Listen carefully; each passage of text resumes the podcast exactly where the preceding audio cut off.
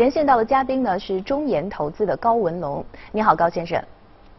你好，主持人。嗯，首先呢，我们来关注一下美国的国债收益率最近呢是不断的走低啊，五年期的国债收益率呢降低到了零点五五的新低，十年期的国债收益率呢距离三月份疫情爆发的时候美联储救市的低点呢也仅仅是一步之遥。那么您如何看待这种现象呢？嗯，啊，确实是美国的呃这个国债收益率，无论是五年期和十年期，从啊七月份以来呢就不断的这样的一个走低，但是我们确实也看到了。它比较呃清楚的划分了两个阶段，一个阶段呢，也就是差不多在一周之前，从七月份到一周之前的这样的一个阶段，这个是一个单边走低的这样的一个情况。那么我们觉得这样的一个单边走低的整体的这个背景呢，是随着五六月份一直延续到七月份美国的这样的一个复工复产的这个推进，尽管中间呃穿插着可能疫情的二次的这样的一个爆发。但是毕竟整体的这个复工复产还是在努力的这样的一个推进的这样的一个背景之下呢，我们看到整个呃七月份股指呢都是处在一个上下震荡的这样一个格局当中的，因此市场上整体的避险情绪是比较重的。那么避险情绪的推升呢，也带动了整体美国国债收益率的这样的一个下行。这一点和今年以来出现的历次大大小小的这样的一个危机事件之后，利率的整体的这个走势啊，我们说其实没有什么本质的这个不同，还是整体避险情绪的这样一个推升带动了收益率的这样的一个下行。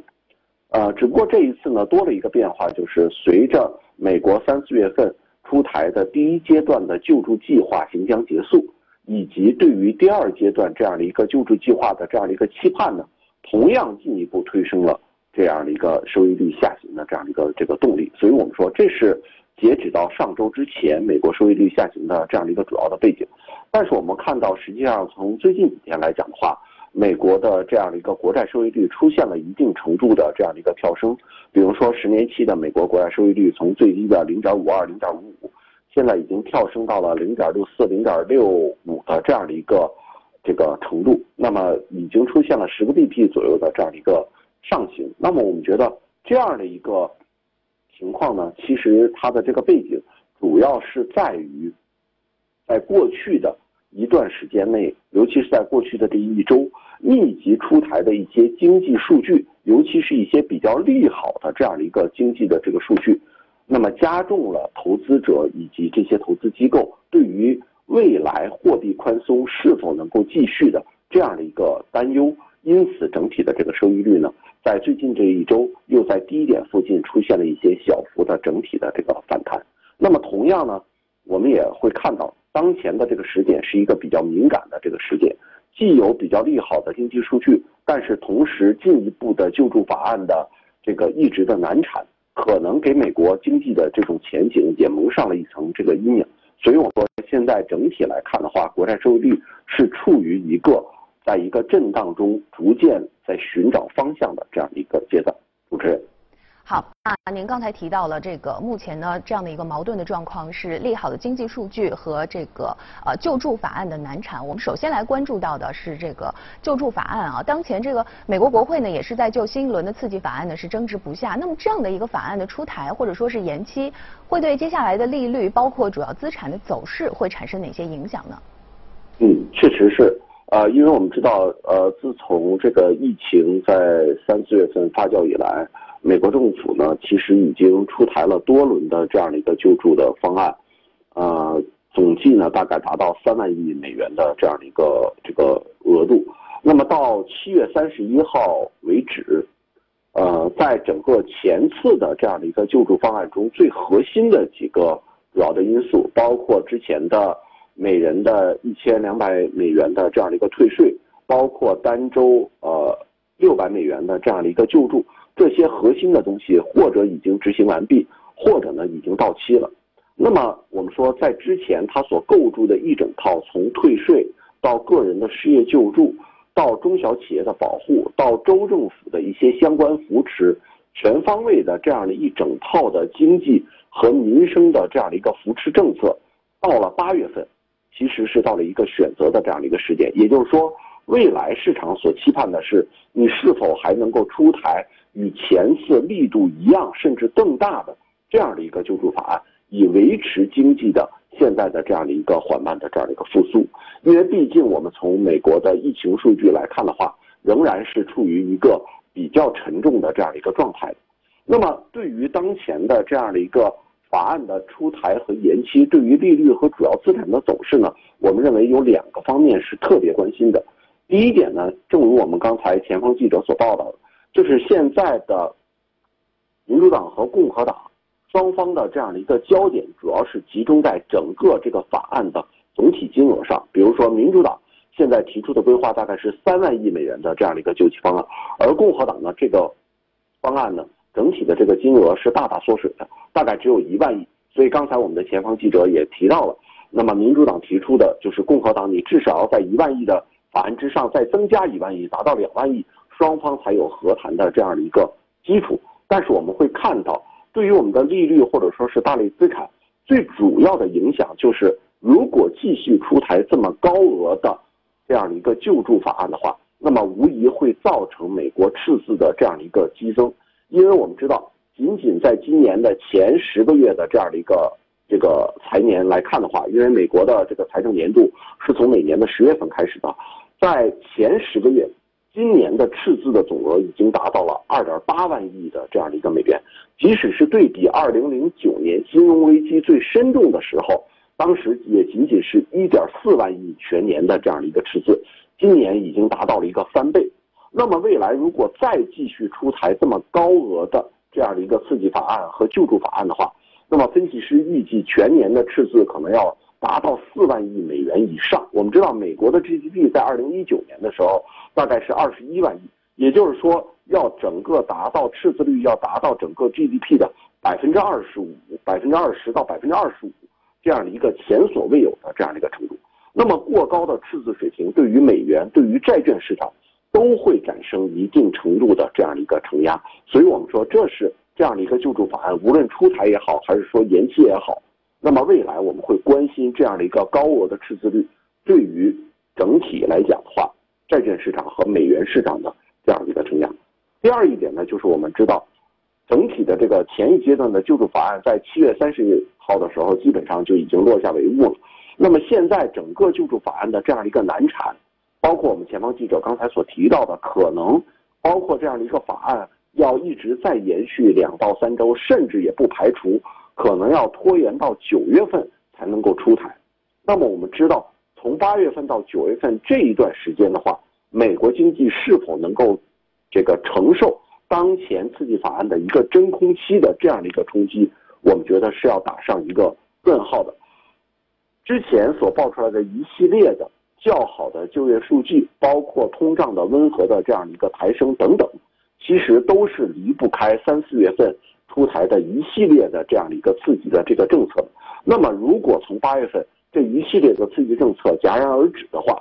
那么可能在未来的一到两个月，我们恐怕会看到一些经济数据的一些波折和反复，同时，从而呢，对于我们可能会也会看到对于股市包括债市的一些。带来的一些整体的这样的一个震动，所以我们说这个可能是我们会看到刺激法案出台或者是延期，对于主要资产走势未来可能会产生的潜在的一些影响。主持人。刚才您也提到了，就是近期的两个经济数据都非常的亮眼。首先是这个呃八至八月八号的这个当周出勤的失业金人数呢是九十六点三万，是三月十四号以来的首次跌到了一百万的下方。同时，刚才您提到的这个七月份的这个季未季调的 CPI 的年年率呢是实际公布在了百分之一点零。那未季调的核心 CPI 的年率呢是实际公布在了百分之一点六，也是大幅的超出了预期。那美国的通胀有回升。的迹象是不是会影响到接下来的美联储的下一步的货币政策的制定呢？嗯，确实是。呃，就像主持人刚才所提到的，因为美国的这个 CPI 的这个数据，无论是环比还是同比来看的话，确实都出现了一个比较明显的这样的一个跳涨。尤其是像美国的这个七月份的核心的这个 CPI，环比上涨的这个零点六的这个幅度啊，创造了大概。近三十年，从一九九一年以来的一个最大的一个环比的这个增长。那么，同比的核心 CPI 呢上涨了一点六啊，我们觉得这整体的这个幅度也确实呃不小呃。那么回答主持人刚才所提到的这个问题呢，我们觉得应该从这几个方面去考虑。第一个方面呢，就是说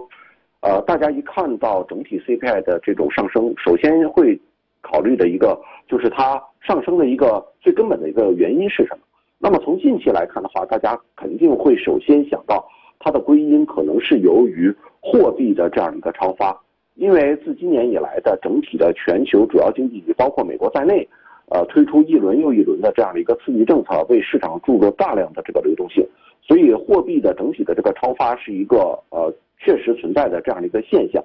但是美国的货币供应量的这种飙升。是否会必然带来整体的这个通胀的回归？我们认为当前市场上还是有一些整体的这样的一个争论的。啊，比如说我们会看到 M2 的这样的一个美国的货币供应量确实是从十五点三三万亿美元增长到了十八点三万亿的这样的一个美元。但是我们也同时看到，包括一些美国的这些主流的这个经济学家所提到的，当前美国整体的这个经济复苏的这个态势啊，还是非常的这个慢的。包括这个，我们看到，尽管失业的这种整体的这个人数呈下降，但是绝对人数还是维持在了一个相当高的这样的一个水平在内。因此，未来的这个产出缺口还会比较的大。所以我们会看到这样一次的整个 CPI 的这样的一个回升呢，它恐怕不是一个由需求推动的这样的一个 CPI 的这样的一个回升，更多的可能是由一些偶发性因素的这样的一个回升，比如说。